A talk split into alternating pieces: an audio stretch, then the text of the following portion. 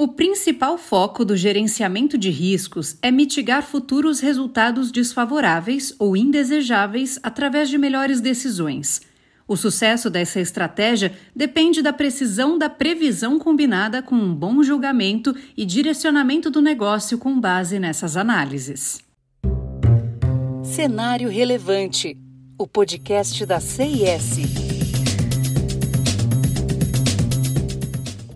A arte e a ciência da previsão foram temas do trabalho Super Forecasting, de Philip Tetlock e Dan Gardner, que deu continuidade ao projeto Good Judgment nos Estados Unidos, com o objetivo de determinar como a qualidade dos julgamentos pode ser melhorada através de dados e análises.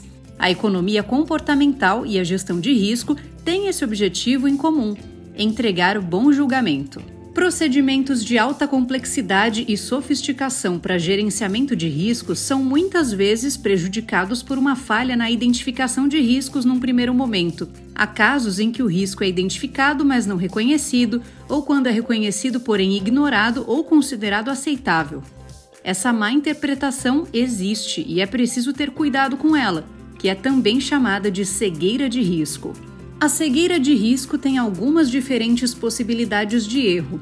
Uma delas é a miopia de risco, onde a ameaça não é vista porque não consta no registro de riscos e está além da compreensão como possível resultado futuro.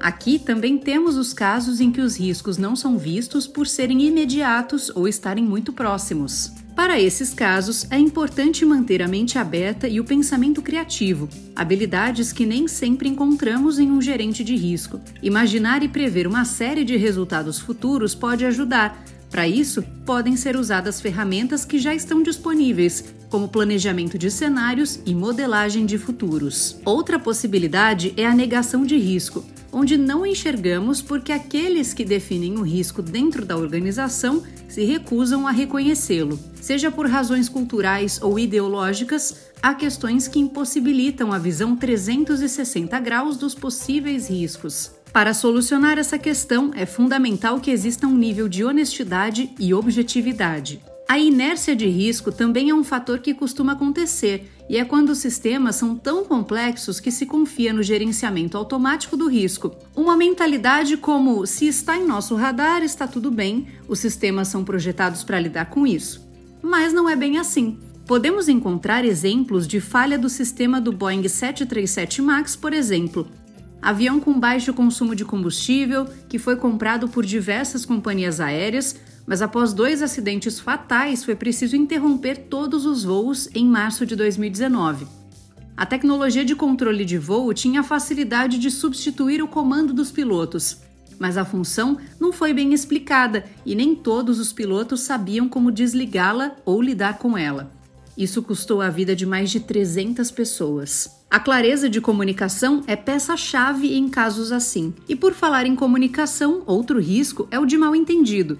Alguns riscos são invisíveis por conta do viés cognitivo da dinâmica de grupo e pelo ambiente em que as decisões são tomadas. Fatores como pressão do tempo, padronização, disponibilidade, hierarquias e políticas podem afetar o pensamento de grupo. Para solucionar isso, o recomendado é trabalhar com 12 vieses comuns no máximo. De forma resumida, a psicologia do medo faz com que se enquadre o risco como um conceito e termo tóxico, mas se utilizarmos o risco a nosso favor, através da análise de previsibilidade, pode ser uma grande ferramenta para traçar novas estratégias e tomar decisões acertadas. Continue acompanhando os conteúdos do Cenário Relevante, o podcast da CIS. Siga a CIS no LinkedIn e acesse o nosso site csprojetos.com. Até o próximo episódio!